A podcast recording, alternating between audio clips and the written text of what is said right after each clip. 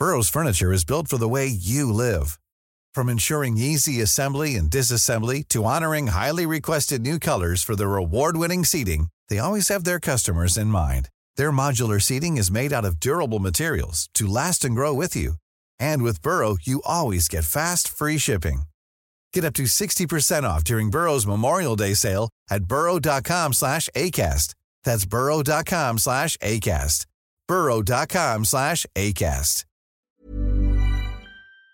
Escucha la H, Heraldo Radio.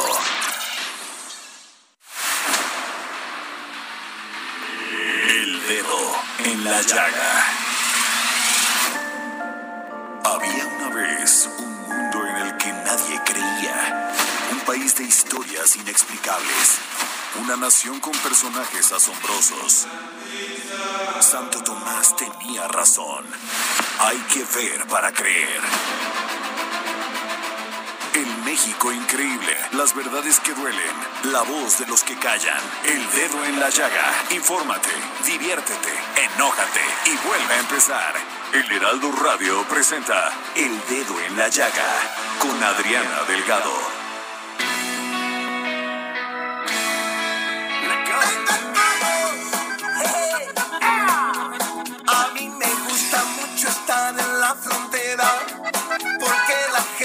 Más sencilla y más sincera. Me gusta cómo se divierten, cómo llevan la vida alegre, positiva y sin problema. Aquí es todo diferente,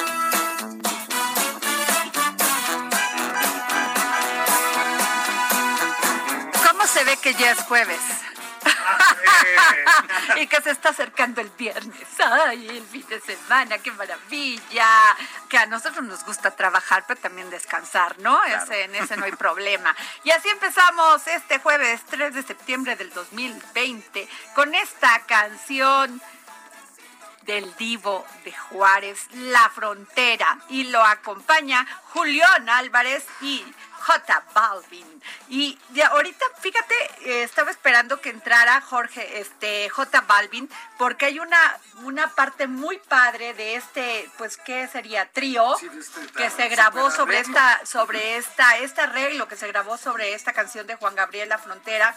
Y entra como un coro padrísimo para darle entrada al rap de J Balvin. ¿Qué es rap? No, no es rap. ¿o qué? Es como ¿Cómo se- hip hop, hip rap, hop, una cosa ¿no? así, sí. A ver, Javi, si lo tenemos, esta parte donde entra ya J Balvin en esta canción. A ver. La frontera es muy padre, Julio. Ok, a ver, órale, para, ese para que ahora me subimos. parece perfecto. Saluda, Jorge, y saluda a nuestras nuevas estaciones, ¿eh?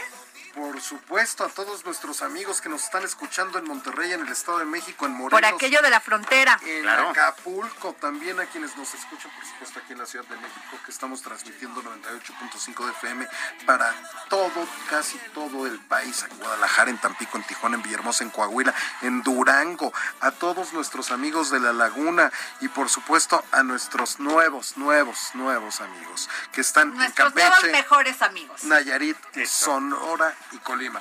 Y a los que están at- más allá de las fronteras, que es las estaciones de McAllen y de Bronzeville. A nuestros amigos de la frontera. Ahí Así les es. va la canción. A ver, Javi.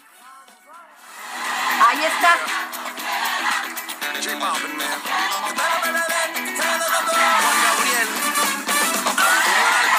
Y ese es el coro y entra el, el J Balvin. ¿Qué tal? padrísimo, no, no, no, es un arreglo maravilloso. Padrísimo. Por favor, no lo dejen de escuchar y no dejen de ver el video, que también está muy padre. ¿eh? Me puso, de, me puso de tan buen humor, de tan buen humor, ¿no? Y así empezamos este dedo en la llaga.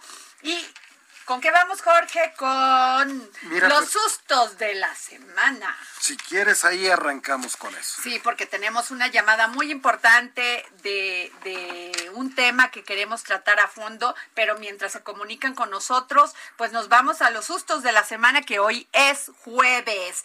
Y el primer susto el presupuestitito del 2021. En el 2021 México vivirá la crisis más fuerte desde 1932, así lo dijo el secretario de Hacienda Arturo Herrera. A ver. A ver. Oscar Sandoval. Los problemas son problemas cuando no los enfrentamos. Ahí es cuando explota la bomba si, si la realidad es una, hubo una pandemia global que afectó a todas las economías, todas las economías se hicieron más pobres, todas las personas del mundo somos más pobres, esa es una realidad y pues una tristeza para la pobreza extrema y quien verdaderamente está sufriendo. Lo demás pues nos tenemos que adaptar. Bueno, las clases medias ya no existen. Pues, ¿eh? Ahorita se dividió más el tema, o sea, ya o muy o ya pobres o ya ricos o muy ricos. Sí, y eso sí es muy complejo. Pero a mí la verdad me da mucho gusto que a pesar de que el, el, suena muy duro que estamos frente a la crisis más fuerte desde 1932, pues que estemos partiendo del problema y de la realidad, porque el problema es cuando te inventas cosas y no sabes. Entonces sí va a haber un presupuestito, pero también eso nos va a obligar a gastar diferente, porque la verdad es que, mira, prácticamente... bueno, se tienen que, poner los cinturones, Samuel, o sea, realmente no puedes gastar como venías gastando si no están las condiciones para gastar. Así es sencillo. A mí me enseñaron esa ecuación en mi casa. Si no tienes dinero para gastar, no gastes. Y sabes que hay otro factor. Y no te, y no te comprometas a, hacer este pagos que no debes de hacer. Y cuando hay una, a ver, antes discutíamos mucho que decían que había mucha incertidumbre y nosotros aquí siempre decíamos, a ver, no, es certidumbre diferente, que no es lo mismo, que, que les incomode a unos, esa es otra cosa. Aquí también, aquí ahora sí estamos en un momento en el que no sabemos exactamente qué va a pasar y cómo se va a comportar la economía, porque ya los indicadores no son la inflación y el tipo de cambio, los indicadores son otros y los riesgos son otros. Entonces, a cuidar muy bien desde nuestras casas la liquidez para no llegar a la insolvencia y así también en el nivel país. ¿Cómo ves? Pues muy bien, a ver, Samuel. Eh, hay que establecer un par de diferencias. Lo primero es que nos va a ir mal a nivel gobierno. ¿Por qué a nivel gobierno? Pues porque se cae la recaudación, lógicamente, al no haber economía y porque el mercado petrolero anda medio complicado. Eh, el gobierno que ha hecho varias medidas, incluso muchas admirables, como por ejemplo el asunto de la eh, reducción eh, del tamaño del gobierno. Hay algunas subsecretarías por ahí que, que van a desaparecer. No, pues bueno, ya anunciaron que van a desaparecer como cinco, ¿no? sí, sí, sí.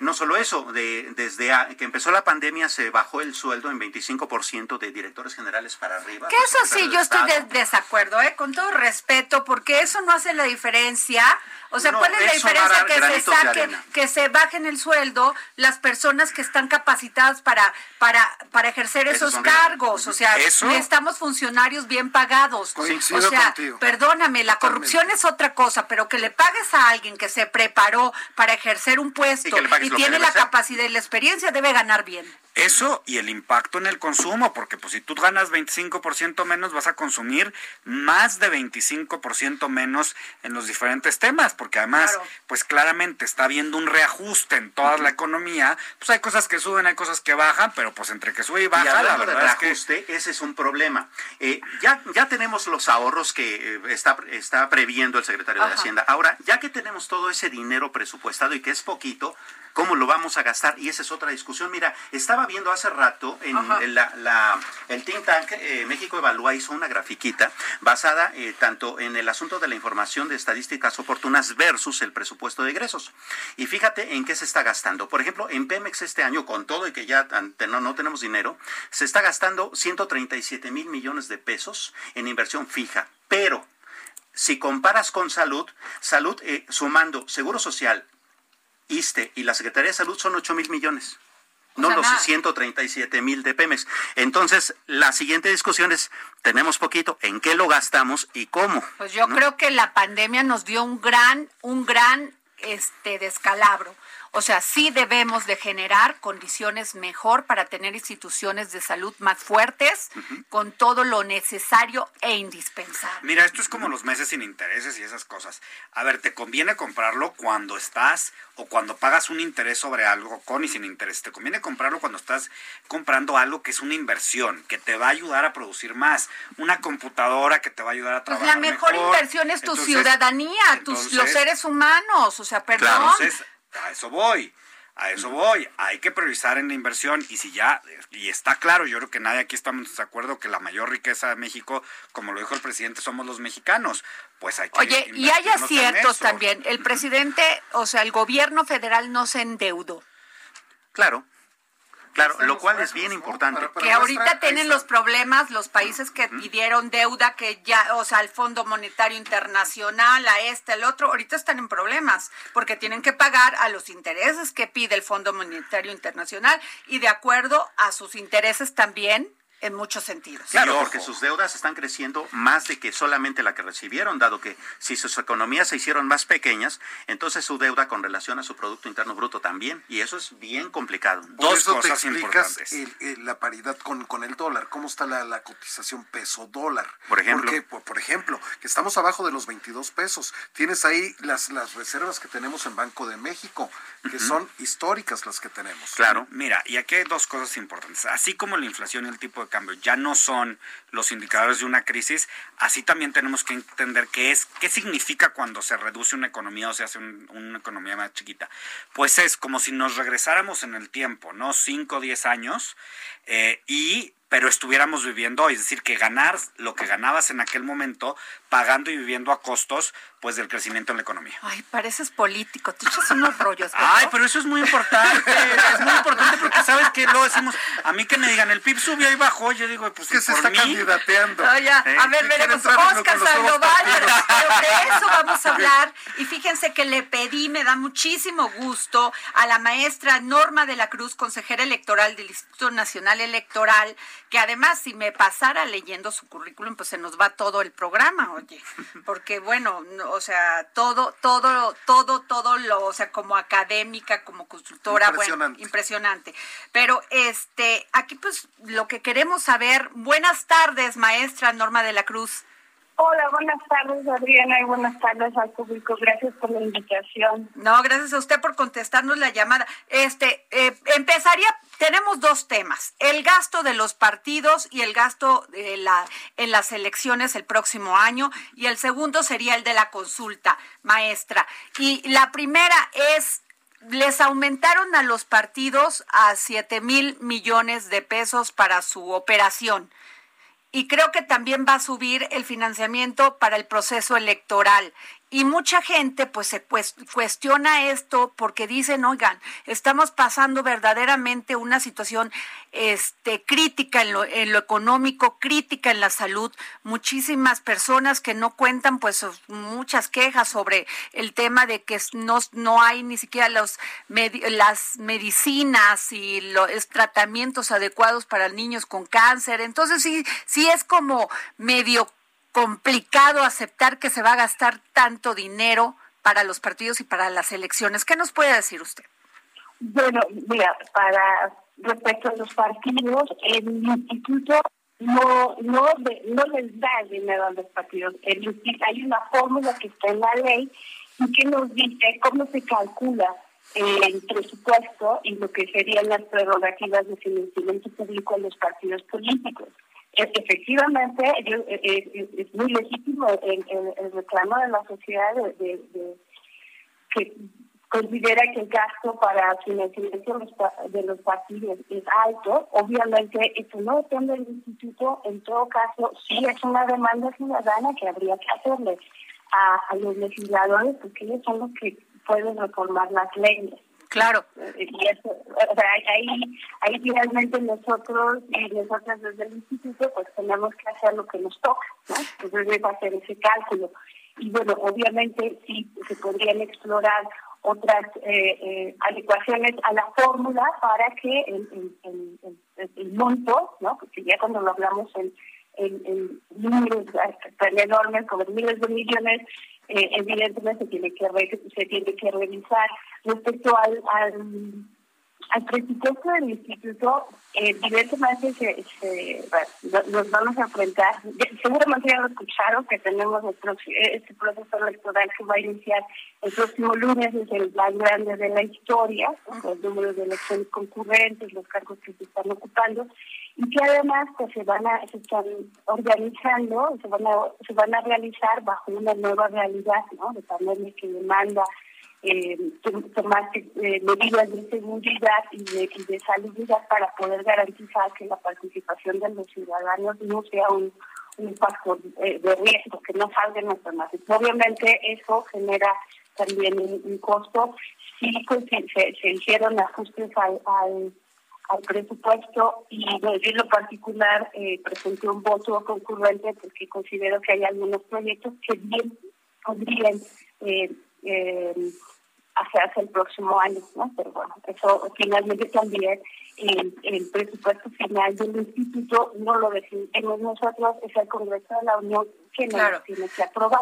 Y a partir de lo que nos aprueben haremos los ajustes pertinentes. Ah, ahora, maestra. Eh, tener, tener eh, tomar estas, estas ventanas de oportunidad donde podamos ser más eficientes y siempre, claro, siempre eh, sin comprometer ni la calidad ni la seguridad de las elecciones, porque hay actividades que son sustantivas donde no nos podemos permitir eh, no gastar, ¿no? Por ejemplo, no podemos poner en la seguridad de, la, de, la documentación electoral, no podemos decir, bueno, compremos una tinta más barata. eso, eso, eso se entiende perfectamente. El tema muchas veces es que causa como duda, incertidumbre, es el tema de la fiscalización porque pues muchos, en, no le digo en, en, este tiempo, pero en tiempos pasados, pues se gastaba dinero como para hacer edificios que no se necesitaban o otras cosas que pues sí eran cuestionados. Sí, eh, hay, hay, hay, hay, mucho, hay, hay muchos casos para mejorar. Eh, eh, yo, yo como me recién me integré al, al, consejo, sí. bueno, una de, de las primeras comisiones a las que me integré al presupuesto, y también ¿no? buscando que dónde cómo podemos ser mucho más eh, eficientes y claro, ¿no? tenemos que estar muy conscientes de la situación económica no solo del país, sino de la situación económica del mundo. ¿no? De esta, esta pandemia vino a afectar todos los sistemas y todos los mercados, los en los mercados y nosotros en el instituto no podemos estar ajenos. ¿no? Claro, claro. Estamos, y estamos en este abierto, abierto a eh, escuchar cuál es la retroalimentación que nos dan del Congreso y, y ahí actuaremos en O sea, lo que quiero entender es, ¿va a haber más observación de los consejeros sobre el tema de la fiscalización de los recursos?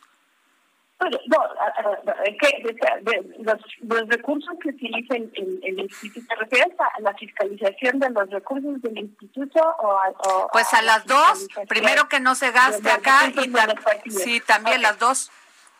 Ok, bueno, pues la parte de, la fiscalización, como, como, como ustedes saben, es, eh, antes, eh, es a partir del 2014 que, que se empieza a hacer eh, esta fiscalización, hay una unidad, están, se están haciendo grandes trabajos. Evidentemente sí se requiere una serie de disciplinas, tanto fiscal y de reportes, que ahí también pues, los partidos tienen que cumplir con sus obligaciones. ¿no? Es un cheque en blanco, ellos tienen que presentar reportes, ellos tienen que, que, presentar sus gastos y hay una serie de requisitos que tienen que cumplir a la hora de presentar sus, sus informes y hay, hay una normatividad que si no cumplen se, se pueden hacer acreedores a multas. Entonces, ese sistema se está, se está instalando y también, bueno, el, el instituto pues le rinde cuentas a la federación, ¿no? Entonces, eh, todos sus gastos están reportados y auditados. Maestra de la Cruz, buenas tardes. Su servidor Samuel Prieto. Preguntarle, ¿se han hecho estudios? Eh, muchas gracias. Buenas tardes. Eh, me gustaría preguntarle si se han hecho estudios específicos y, serios, puntuales, sobre cuáles serían, punto por punto y área por área, las posibilidades de ahorro en cada una de las áreas operativas del IFE y cómo podrían los eh, partidos políticos también mejorar su operación política sin tanto dinero. Bueno, hay eh, el, órgano interno de control del instituto hizo una serie de observaciones al presupuesto que se presentó, y como yo comentaba antes, también eh, con base a, ese análisis y el análisis que, que, hizo mi equipo, también hicimos algunas propuestas donde consideramos que se pueden hacer ahora. Efectivamente, hay, hay áreas donde, sí necesitan estudios técnicos mucho más ah, serios y, y, y, cuando estás hablando de proyectos mucho más grandes, ¿no? Entonces sí ah, se, está trabajando en ello y obviamente estamos eh, eh, se está tratando de mejorar todo el proceso de planeación, programación y ejecución de proyectos al interior del instituto. Ok, maestra, este, eh, sobre el tema de la consulta que pues está solicitando, este, pues está solicitando este el gobierno pues directamente el presidente no si que, si se va a hacer una consulta para enjuiciar a los expresidentes. Usted comentó que pues eso le compete a la corte si se realiza o no la consulta Sí, es que eh, uh, una, consulta, eh, en la ley, en la, ley que da la normatividad para las consultas, o sea, no, no solo de tocar Yo menciono lo de la Suprema Corte porque en el, en el supuesto de que los ciudadanos hacen la, la solicitud de una, una ah, consulta popular ah, se tienen que hacer al Congreso de la Unión y tienen que hacerlo entre el primero y el 15 de septiembre con el número de de, firmas necesarias. ¿Cuántas firmas se necesitan? Es el 2% de la lista nominal. Si, si, ellos si se cumplen los requisitos, entonces el Congreso de la Unión manda al INE la, la propuesta y el INE tiene que revisar que las firmas correspondan al 2% de la lista nominal. De ahí se va a la Suprema Corte. La Suprema Corte es la que tiene que ver, ya le llegará, esta es la, la solicitud de consulta, se cumple con los requisitos y estas son las preguntas que están proponiendo. Si la Suprema Corte aprueba las preguntas y dice que, que la consulta se tiene que llevar a cabo, es entonces cuando el instituto ahí sí le toca organizar la consulta. Ok, maestra. Nosotros como instituto, así a, buenas a primeras, no podemos decir, ah, ya somos una consulta mañana. No, hay, hay, hay, hay una normatividad para hacer eso. Maestra. No depende únicamente este, y una pregunta, o sea, se supone que mil, más o menos un millón ochocientos este, ciudadanos tienen que firmar la solicitud para que se haga consulta. Pero la otra es, ¿habrá, tiene dinero el IFE, el INE, perdón, el INE, yo estoy con Samuel, el INE, para hacer esta consulta, para llevar la organización de esta consulta? Bueno, eh, mira, que esto, es una, una, buena una buena pregunta, porque en el proyecto que, que de presupuesto que presentamos, pues no, no tenemos incluida una consulta. O sea, que no tendría dinero llegáramos al, al escenario donde se tiene que eh, organizar, ¿no? porque se nos mandata organizarla, sí, efectivamente necesitaríamos hacer una, una revisión sobre el presupuesto que tenemos disponible y si pero ya dijo el presidente que no les va a dar dinero.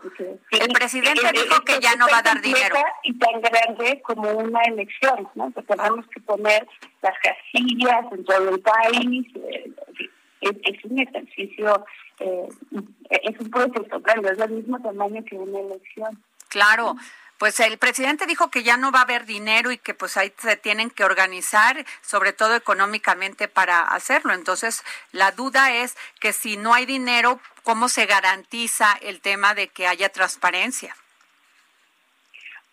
Yo, yo, creo que estamos, eh, eh, eh, tenemos que estar muy pendientes, de, estamos especulando, tenemos que llegar al, al punto, evidentemente estamos nosotros ya considerando los escenarios y evidentemente requería un ajuste y bueno, ya tendríamos que, dar el momento, pues revisarlo.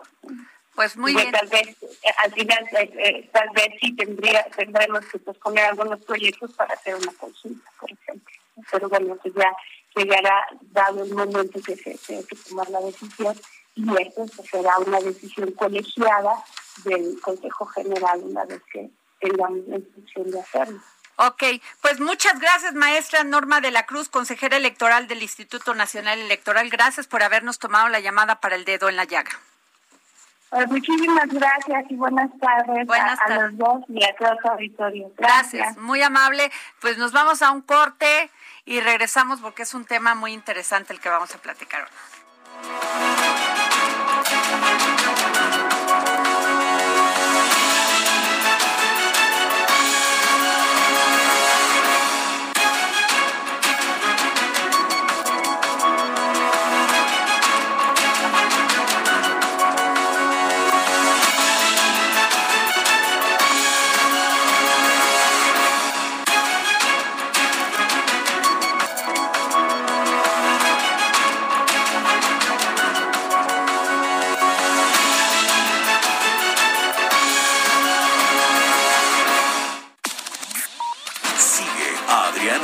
en su cuenta de Twitter, arroba Adri Delgado Ruiz.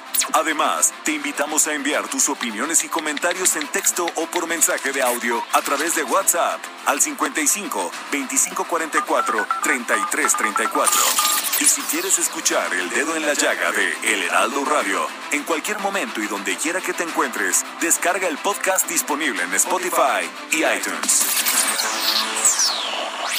Heraldo Radio. La HCL se comparte, se ve y ahora también se escucha.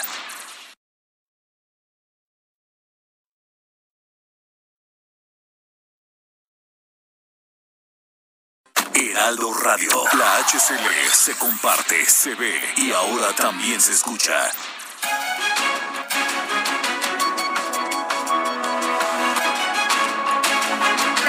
Aquí al dedo en la llaga y bueno, estábamos hablando sobre el tema de la consulta y fíjense nada más de la consulta popular sobre este ¿cómo se dice? Se me acaba de ir de lo de los, expresidentes este, enjuiciar a los presidentes. ¿Sí? Y fíjense nada más. Dice que ser elaborada sin contenidos tendenciosos o juicios de valor según desprende de los artículos 21, 26 y 28 de la Ley Federal de Consulta Popular, la pregunta que se proponga para la consulta deberá ser formulada de tal manera que produzca una respuesta categórica en sentido positivo o negativo. A ver, si tú le dices es que quiero meter, o sea, que sí enjuicien a los expresidentes, tendrán que contestar sí o no. Es claro. ¿Y no es un juicio de valor? Sí. y más hablando de una, y más hablando de una acusación directa, ¿no? ¿No? Y además, pues, se les enjuicie sobre qué delito o cuáles delitos, ¿no? O sea, porque se les enjuicie en general. Ahí está mi pregunta, porque después de que tengamos el millón ochocientos de ciudadanos y ciudadanas votando afirmativa o negativamente porque se les enjuicie a los expresidentes, ¿qué va a pasar? ¿Quién va a, generar las carpetas de investigación. O sea, obviamente la fiscalía, pero ¿quién va a ser el denunciante? Así es. Díganme. Pero además es... No, no, pero ¿quién va a ser el...? No me conteste como político. el denunciante es el pueblo de México. ¿Pero y cómo? pero ¿quién es el sujeto ¿cómo haces obligado? Una, pues sí, ¿quién sería, eh, o sea, una denuncia multitudinaria? Una denuncia multitudinaria que se tendría que presentar ¿Y sobre qué delito? la fiscalía ¿Y sobre para qué delito? proceda. ¿Cómo, ¿Qué delito? Habría también que preguntarle al pueblo de México. No, pero ¿cómo? A ver, no. ¿Sobre qué? No, a ver. ¿Corrupción sobre, qué? A ver, pero ¿sobre qué delito? Claro, porque primero. ¿Corrupción en qué? A ver, tendrías que investigar el, el, el, gobierno de Carlos Salinas de Gortari, el gobierno de Felipe Calderón, el gobierno de Enrique Peña. No, y tendría que decir la pregunta. Pero no ¿Está usted de acuerdo? en versiones periodísticas, ¿eh? Por supuesto que, no. pruebas para Claro. No, por supuesto. Y luego, ya, ok, inicias el proceso. ¿Cuánto se va a llevar nada más la carpeta de investigación de cada uno? Claro. Amén sobre de que cuáles tiene delitos, la mayoría ya está prescribiendo. luego el proceso, ¿cuánto tiempo se va a llevar? O sea, ¿qué van a declarar? ¿Sobre qué van a declarar? Pues o sea, ahí, ahí yo tengo, pero bueno, como bien dice la maestra Norma de la Cruz, ella dice que eso depende de la corte, o sea, la que va, las, los que van a tener este paquetón son los ministros y las ministras de la corte. Sí, claro. ¿no? Porque van y aquí pues está claro, ¿eh? Pues está Pero no solo la constitucionalidad, sino también estas preguntas que muy oportunamente estás haciendo. Fíjate, porque... fíjate, le corresponde a la Suprema Corte de Justicia de la Nación resolver sobre la constitucional constitucionalidad de la materia de la consulta.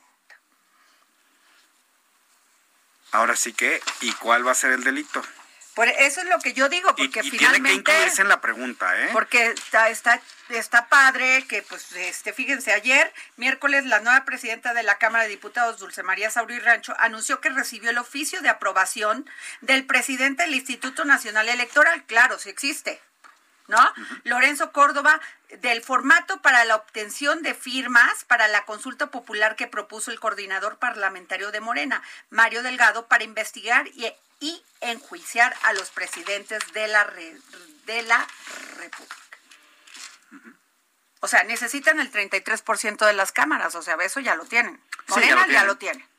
Falta que tengan las, el millón ochocientas mil firmas y que 40% lo van a en el bote. A ver, si te pregunto lo que dice la maestra que nos dijo, a ver, yo lo entendí así, que se tendría que replantear el presupuesto porque es casi como hacer una elección. Claro. Y no solamente es un replanteamiento, porque están etiquetados los recursos y tú no puedes decir, ay, este dinero no me lo gasté en esto, ahora me lo gasto en esto otro.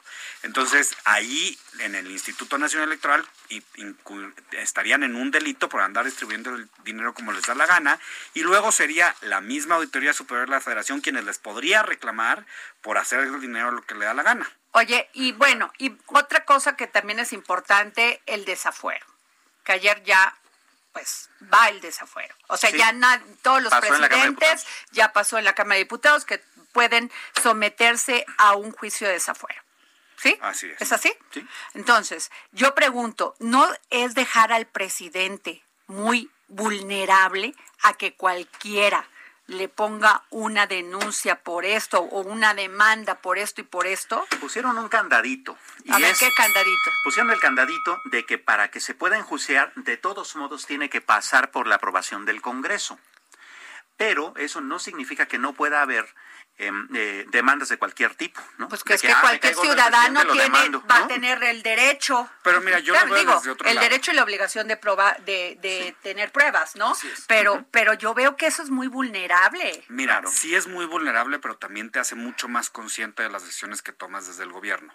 Entonces, y además es congruente con lo que el presidente dice. Pues a ver si es un tema de, Es cierto, él lo había dicho y hasta se los recordó. les dijo, yo ya les dije que quiero el que quiero que se apruebe el desafuero. Y se estaban haciendo pato. Y te hace más consciente la verdad en tomar decisiones. Ya no las Pero más. los invito a que escuchemos al doctor Raúl Carranca, abogado constitucionalista. Ay, ya, no, hoy me estoy trabando porque Jorge Sandoval se hizo su chamba como buen periodista que es y le preguntó al maestro Raúl Carranca sobre el fuero constitucional. De ninguna manera yo pienso que no, al contrario, se fortalece democráticamente y pasa a ser, digámoslo así coloquialmente, un ciudadano, aun con su alta responsabilidad política y jurídica, un ciudadano que si comete un delito no tiene por qué gozar del mal llamado fuero constitucional. Yo creo que no queda desprotegido, sino que al contrario, queda robustecido. A mí me parece una medida procedente, prudente, política, jurídica y democráticamente. Ese es mi punto de vista. Pues ahí está lo que dice el maestro, el doctor Raúl Carranca. Ahora, obvio, ya no va a haber fuero para el presidente, fuero constitucional. Tampoco para los senadores, ¿o sí? No, y para los diputados tampoco. Para ellos tampoco. Uy, entonces yo creo que sí se deben de poner a temblar algunos. Ya empecé a sacar su amparo. Claro, porque además el bueno constitucional abajo del, del brazo, sí. Pero es, es que la cosa es que era peor, porque entonces delinquían, arreglaban ser legisladores, entonces lo hacían con este, alevosía, premeditación y ventaja, y entonces se sentaban o están sentados en la silla sin mayor temor. Qué miedo, pero ¿están seguros de esa información que estamos dando? O sea, si ya el presidente ya no tiene fuero, ya no, tienen tampoco los... Bueno, ok, pero ya lo acaban de aprobar parque, o sea. no, no, pero aún con la ley, porque eh, eh, resulta que para que se pueda ser enjuiciado no es de que vaya el fiscal general de la República, ya es autónomo, por el presidente y lo Sí, lo pero no le podías que iniciar un Congreso. procedimiento. No podía. Ahora, ahora sí. Ya Ya, puedes. a ver, ya puedes. Pero tienes que Pero pasar por el también Congreso. es para los diputados y los senadores y para los gobernadores. Ahí la, A ahí ver, la hay, a ver, hay que, hay que investigar, ¿no? Hay que estatal. investigar. Sí. A ver, hay que eh, investigar. eh, eh, mira, el artículo 108 y el 111 de la Constitución lo que eh, mandata es, eh, habla sobre el fuero presidencial. Sí. No sobre senadores Sí, sí, y sí. diputados. No, creo que no, voy a checar. A ver, chequenlo, Sí. a ver, háblenle a un, Eh, a un legislador es para que nos conteste esto, ¿no? este tema. ¿eh? Y es que también hay que considerar que esto del fuero constitucional se había deformado bastante. El fuero constitucional, como dicen los eh, juristas, la litis del mismo, era el asunto de que no fuera objeto de persecución política y de que sus detractores eh, no pudieran eh, eh, utilizarlo como una manera de, de- de opresión hacia el poder. Pero se fue, de- se fue de, eh, deformando hasta hacer el hecho de que pues el presidente no puede ser juzgado por nada y eso pues no necesariamente es correcto. Incluso en las democracias la- de la misma Latinoamérica han caído presidentes por escándalos de corrupción estando en el ejercicio del poder, ¿no? Nada Claro. más un poco contestando tu pregunta, la iniciativa del presidente dice, durante el tiempo de su encargo, el presidente podrá ser imputado por traición a la patria, hechos de corrupción, delitos electorales y todos aquellos delitos por los que se podría ser enjuiciado cualquier ciudadano. El presidente, eso es, digamos, el origen de lo que se aprobó. pero ¿y los senadores y los diputados? Yo creo que los senadores y diputados no entraron en Pues este por ahí paquete, deberían de haber empezado, no, no por el presidente, debieron haber empezado por los senadores y los Pero te diputados. voy a decir que es muy estilo del presidente poner el ejemplo y después decirles, ahora se me mueven porque ahí les va a ustedes. Además, sabes que es bien interesante históricamente hablando que el, el que está impulsando esta iniciativa es un presidente que cuando tuvo el cargo público, eh, también por elección popular de jefe de gobierno de la Ciudad de México, fue desaforado. Entonces le entiende, ¿no? Le entiende al asunto y al mecanismo. Y eso es eh, bastante interesante porque él mismo, habiendo pasado por ahí, justa o injustamente, eso habría que establecerlo, este, él mismo está impulsando que todo se haga, ¿no? Sí, bueno, hay que recordar cuando le querían quitar el, eh, lo querían meter a la cárcel al, presidente Andrés López Obrador con el tema de del paso este en Allá en Santa, Santa Fe, Fe, en Santa. Fe y esa denuncia la puso el gobierno federal. Es correcto. O fue E una ¿cómo estuvo esto? eh? Fue ver. una cuestión del gobierno federal y incluso la presidencia de la República de aquel entonces sometió a juicio político a eh, Andrés Manuel López. Obrador y la Cámara de Diputados lo, lo desaforó.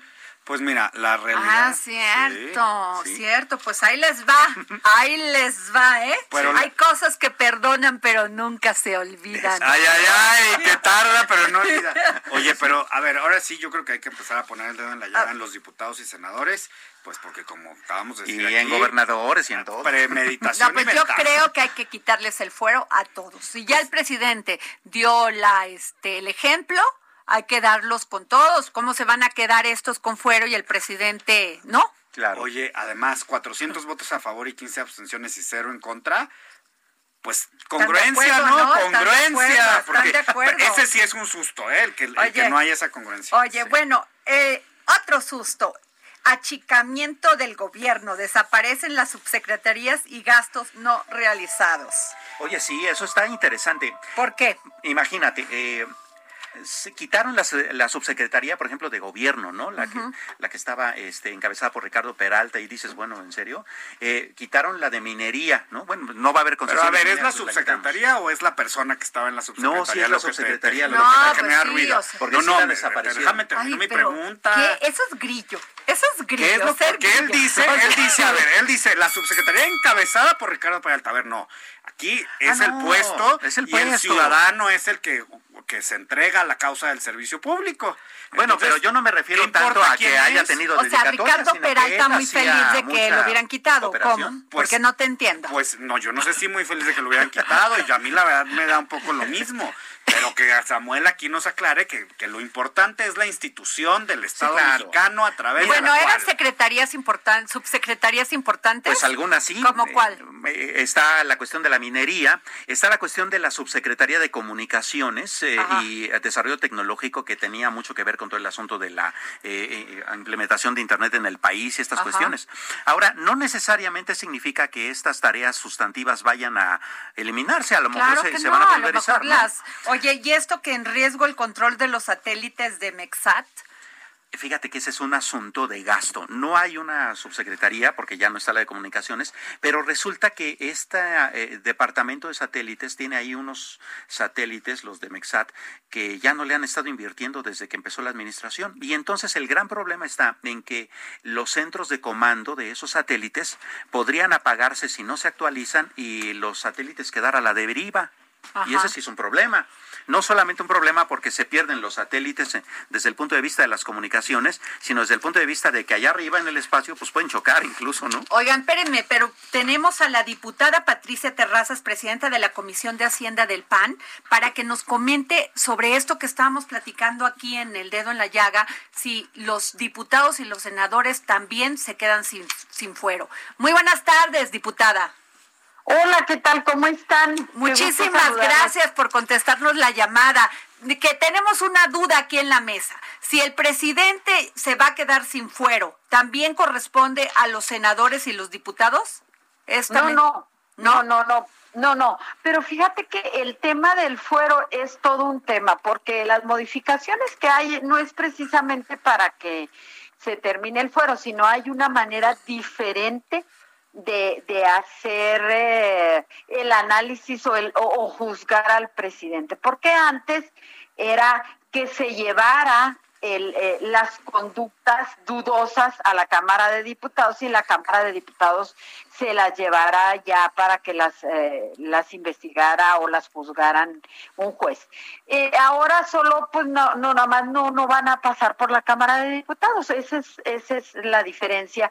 Y, van, y no van a pasar a la Cámara de Diputados y dicen que se acabe el fuero porque de alguna manera quien hace quien hace de, la la aprobación o desaprobación de las conductas pues va a ser igual que para todos los ciudadanos que, que las hagan los jueces como lo harían para ti o para mí O sea, yo como juez. ciudadana pongo una denuncia en contra del presidente así y entonces en la fiscal ante un ministerio público y ahí se va. Pero eso no hace muy vulnerable la figura presidencial. Pero por supuesto, porque imagínate tú nada más todos los casos, por ejemplo, en temas de seguridad, todos los temas que se ven por parte del Ejecutivo Federal. Claro. Entonces, pues lo van a poder denunciar y luego la figura del presidente pues va a estar muy frágil. Ahora, eh, creo- en este paquete de, de que le quitamos el fuero al presidente, a la figura presidencial, no entra la de la figura de los senadores ni los diputados. De ninguna manera, esa parte Eso siguen contando todavía. con fuero. Así es, así es. Y pues es una manera de protegernos. Pero mira, la verdad de las cosas es que en el discurso hay muchísimas cosas, pero en la realidad es muy diferente, porque pues por ejemplo el ataque a la corrupción, pues ahorita estamos igual o peor Ajá. que antes, entonces se supone que el presidente ya va a ser juzgado por corrupción y lo, lo que sea. Pero pues en el discurso se dicen muchas cosas, a la hora de los hechos pues está el presidente López igual que muchos expresidentes. La verdad de las cosas a mí no me gusta generalizar, pero este presidente López es igual o peor que otros. Y mira, el ataque a la corrupción, y te lo digo yo como chihuahuense, y te lo digo como gente que ha estado trabajando contra la corrupción muchísimos años. Revisen los expedientes de Chihuahua, revisen la gente que está en la cárcel por casos de corrupción, incluido al exgobernador César Duarte, y esos son hechos. Esos no son discursos, eso lo ha hecho el gobernador Corral con su equipo de profesionales. En cambio, el presidente, pues cuántos gente tiene en el en- en detenido o cuántas investigaciones están formalmente hechas para que diga que ya se está atacando la corrupción. Entonces, eh, es, es algo que debería de, de analizarse por los ciudadanos más que estar ahí haciendo cosas mediáticas y parándose en la tribuna y teniéndonos todo el día haciendo algo que pues finalmente es solo mediático. La verdad de las cosas, los hechos nomás están diciéndonos otra cosa a los ciudadanos. Pues muchísimas gracias, diputada Patricia Terrazas. Le valoramos mucho que nos haya tomado la llamada y pues se lo agradecemos. Estoy a tus órdenes, que tengan muy buenas tardes, gusto en saludar. Gracias, pues ahí está. ya nos sacaron de la duda y que nos tenía que sacar de la duda, que era una, legisladora. ¿no? Pues mira, es un avance. Es un avance. Ah, Podríamos avanzar mucho más, pues a lo mejor podríamos retroceder, pues también, pero es un avance y la verdad yo ahí sí estoy, sí estoy se, aprecia, con el tema, La verdad. Oye, y en el tema pues de económico, pues ahí vamos avanzando, ¿eh? Ahorita, en este momento, a ver si estaba nuestro reportero en, la, en el IMSS, en el Seguro Social, porque estaban los padres de los niños con cáncer tomando las, este, pues no estaban tomando las instalaciones, iban a ver al, al, director del Seguro Social para ver qué va a pasar con las quimioterapias, a ver si lo podemos contactar. Pero bueno, nos vamos a otro susto, Jorge Sandoval. Muy bien, nos vamos al susto no está preparado, lo agarré aquí fuera de asustado. Ahora sí el susto me El susto se lo llevó él. El que juega. La debacle petrolera. Producción Nacional de Petróleo toca musiquita, maestro. No, bueno, a ver, producción, producción, bueno, a ver. Está, equilibrando que lo agarras a, a ver, que no le eche la Samuel Prieto. Échale, Samuel. Eh, fíjate que este asunto es hasta mundial. Estaba leyendo esta mañana una nota eh, a propósito de asuntos internacionales que un país como Kuwait, que es totalmente petrolero, el 80% de los empleos de Kuwait son estatales, los paga el Estado, porque es la industria petrolera y ya no tienen para pagar los sueldos. O sea que igual porque cayó la, exacto, cayó la venta de petróleo de una manera. exacto. También. Y entonces, ¿qué está pasando? Pues que también en México acá traemos un problema, porque eh, la producción petrolera mexicana está en el nivel más bajo desde 2015. Entonces ahí traemos un problema de, le estamos invirtiendo a Pemex, contábamos hace rato 137 mil millones. Y ahí estaba la pregunta de eh, si estamos invirtiendo bien lo poco que tenemos, porque entonces eh, es cosa de, revisar la estrategia, cómo le hacemos. ¿no? Exacto. Pero bueno, van a ser van a ser años muy complicados para nosotros. Lo que podemos decir es, si no tiene que gastar en cosas superficiales o superfluas, no gaste. ¿No? Guarde su dinerito, invierta, este, y a chambearle todos, mano, a cuidar nuestro trabajo, a cuidar nuestro trabajo, ¿no? ¿Ya tenemos? A José Luis. José Luis, Perdón, este, vamos a ir con nuestro amigo. Es que ya ves, el productor ya anda, Ay, enamorado. enamorado, caramba. José Luis, ¿cómo estás? Ya Jorge Sandoval te dejaba fuera de base. Casi, casi, nuevamente, Adriana. Buenas tardes a todos. ¿Cómo estás, José Luis, querido?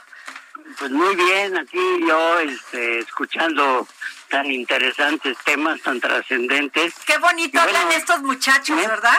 Qué bonito hablan. Yo lo que eh, iba a comentar era eh, sobre el hecho de que ha habido muchas menciones en el sentido de que el informe que, más bien el mensaje que emitió el presidente de la República con motivo de su segundo año de gobierno, ¿verdad? Había que definirlo perfectamente, Adriana. Ese no fue un informe, ni el presidente lo anunció como un informe.